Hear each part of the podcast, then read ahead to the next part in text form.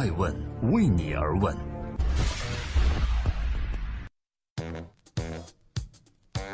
Hello，大家好，二零一七年的十二月九日，今天是周六，我是爱成，欢迎聆听守候爱问人物。今天要特别感谢所有来到中国教育电视台录制现场来支持爱问人物遇见未来的每一位嘉宾、每一位听众、每一位观众以及每位收看直播的朋友。爱问人物记录时代人物，探索创新创富。那今天晚上的人物，除了感谢之外，我们也想隆重向您介绍，在第一集遇见未来电视论坛中，我们颁发的未来影响力人物大奖花落谁家？艾问第四季的使命就是来探讨不同行业在技术的变革下的未来发展趋势，聚焦各行的领军人物，选出其中的佼佼者。爱问人物遇见未来，这里是一场激变当下的赛场，聚焦不同行业，且看顶级大咖如何探索以心制胜，遇见未来。这里是一次未来发问的移动大讲堂，小学生、中学生和大学生代表未来，问出这个万变世界的不变法则。这里更是一个向创新者致敬的舞台，我们以未来影响力人物颁奖压轴。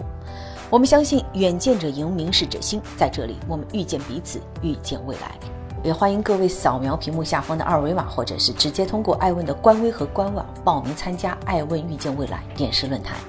作为媒体人，近十年来，我们深刻地感受到媒体行业的变化。PC 互联网时代，三大门户兴起，传统媒体被持续唱衰；而移动互联网时代到来，新媒体开始崛起，门户网站迅速没落。如今，智能算法、大数据来了，媒体首当其冲，是走是留？今天我们的辩题与媒体相关，为此，艾问人物拜访了新媒体投资人，有着三十多年媒体创新经验的吴晓波先生，请他开题。他向现场的四位嘉宾抛出了一个辩题，就是未来机器人会不会抢了媒体人的饭碗？辩论嘉宾微软小冰和同道文化的 CEO 张晋元代表红队认为，人工智能不会抢了媒体人的饭碗，而 FT 中文网的总裁张岩和指挥科技创始人唐林代表蓝队认为，人工智能会抢了媒体人的饭碗。四位嘉宾展开激烈辩论，十万在线的艾草通过网易直播、易直播、优酷直播参与互动。新榜创始人徐达内作为评论嘉宾现场点评。峰会最后，艾问颁布了二零一七年艾问未来影响力人物，并进行了颁奖。进入录制现场，大屏幕播放了吴晓波老师的开题。他说，三十二年前考进了中国最好的新闻学院，梦想成为一名媒体人。他的专业老师跟他拍着胸脯说，只要学好新闻这门手艺，基本可以找个稳定的工作了。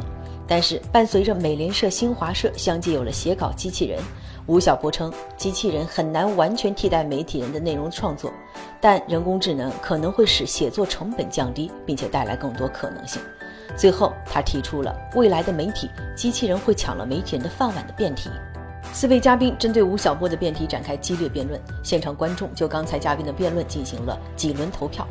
激辩当下，未来发问全场挑战三个环节，对未来进行了激辩。新榜创始人徐达内作为评论嘉宾认为，做媒体特别容易焦虑，有的时候为自己的行业所经历的变化，包括今天讨论话题而焦虑。某种程度上来说，全世界媒体在未来五到十年里，应该是大家最焦虑的一个事情了。他的观点是：我希望机器人能战胜人，这样的话，好多人就可以不用上班了。微软小兵之父李迪认为，机器赢不了人，理由在于某种程度上来讲，人类在创造一个人工智能的未来。但是在创造这个未来的时候，人类更应该去想清楚，究竟为什么来创造它。机器有能力模拟一些人的创作，但是只有人拉高创作的标准，所以机器呢是不能取代一个创作的高峰，但机器可以模拟人的高峰。所以，未来人应该是写现在机器人写不出的新的作品、新的媒体内容，以提供给人新的观点。这就是人始终能战胜机器人的原因。同道文化 CEO 张建元认为，机器赢不了人。他的理由在于，媒体最重要的不是在经验的创作，而是在于引领性和价值观，这是机器迭代不了的事儿。人工智能更擅长的能力是基于经验性的重复动作，但是媒体有个更重要的工作，就是开创性工作。新闻有三个重要部分，一个是新闻得真，它是什么就是什么；第二呢，最好是这个新闻能更快一点，发生一个事儿，你越早知道越好。这两个维度上，像人工智能机器人是能做好的。但新闻还有第三个维度，它要提供价值、价值观引导或者是情感价值啊。另外，红队支持机器会胜出的人类的 FT 中文网的张岩认为，根据大量的数据分析显示，一个数据模型是可以预测到未来每个人的兴趣点在哪的，然后呢，推送给他喜欢的新闻和希望的阅读的新闻。这是人工智能能做到的事情，但这也正是人做不到的。人是非理性的，我们就是很感性的。这个感性怎么能够被预见到？可能只有机器做得到，因为机器是基于海量数据最后做到这一点。同样，我们第四位辩手，纸贵科技创始人唐林认为，机器可以战胜人，因为人工智能的时代已经来临，很多行业都会被淘汰，尤其是新媒体行业。现在是信息流时代，人们看到的东西并不是你想要看到的，一定是算法推荐给用户的东西。现在互联网时代，流量为王，媒体推荐给用户的内容是人工智能推荐的，而这个内容是人工智能认为用户想要看到的内容，而在这样一个环节，媒体获得了流量。在论坛的压轴，我们颁发了2017年艾问未来影响力人物的获奖名单。本榜单是由艾问组委会从五十多位媒体人物中甄选出十几位代表性的媒体同行。他们有的人是在在从事传统媒体，有的在新媒体领域耕耘，有的拥有个人自媒体，还有的利用人工智能的技术尝试改变未来媒体生态。但是他们的特点是都是创新者和改变者。获奖名单包含中国经济网总编辑崔军，获奖理由是。作为中国经济网的总编辑，他立志经济网的每篇文章都讲好中国经济故事，为政府部门企业决策提供最权威的参考信息。第二位获得2017年爱问未来媒体影响力人物的是封面传媒董事长兼 CEO 李鹏，获奖理由是他创办的封面传媒借助数据挖掘、机器学习和创作、兴趣推荐算法，打造了智媒体的新时代。获得2017年艾问未来媒体影响力人物的还有蜻蜓 FM 董事长。张强获奖理由是，张强创办的蜻蜓 FM 囊括了国内外数千家网络广播，如今为用户和内容生产者共建生态平台，汇聚网络电台、版权内容、人格主播、人格主播等优质音频 IP。银普科技董事长兼 CEO 纪晓晨获奖理由是，纪晓晨创办的影普科技构建以技术为驱动的商业化影像生态，致力于开发具有革命性意义和商业价值的原生影像互动平台。以及 VPhoto 创始人兼 CEO 曹玉敏获奖理由是，曹玉敏创办的 VPhoto 利用高科技研发技术，为用户提供一站式商业摄影服务，创造了图片即拍即取的图片媒体商业模式。功夫财经创始人王牧迪获奖理由是，他创办了功夫财经，联动最出色的财经学者，提供最优质的原创内容，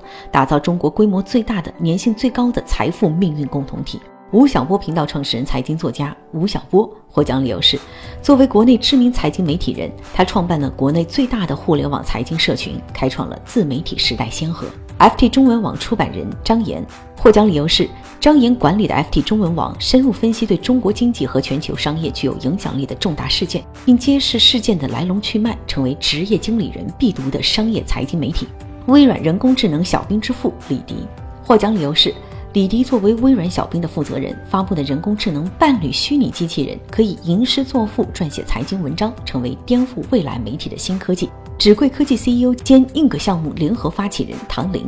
获奖理由是，唐林创办的纸贵科技采用区块链技术，使每个原创者受到尊重，打造国内更专业的互联网版权服务平台。纸贵会成为未来媒体版权保护的中坚力量。同道大叔 CEO 张静元获奖理由：同道大叔是当下火爆的新媒体公号。同道大叔在微信、微博两大平台的阅读量达到五千万次，具有很大影响力。